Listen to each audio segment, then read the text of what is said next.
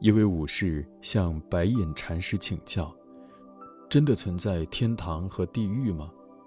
禅师没有直接回答他的问题，而是问道：“你是做什么的？”武士据实回答。禅师又问：“真的有人愿意要你做他的门客吗？”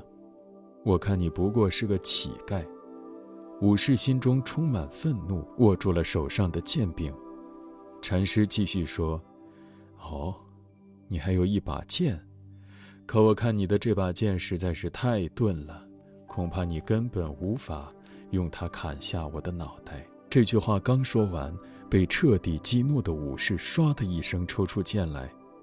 禅师缓缓开口说道：“地狱之门由此打开。”这句话对武士造成了强烈的震动，心中便有所悟。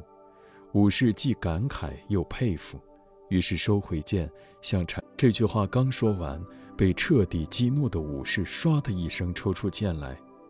禅师缓缓开口说道：“地狱之门由此打开。”这句话对武士造成了强烈的震动，心中便有所悟。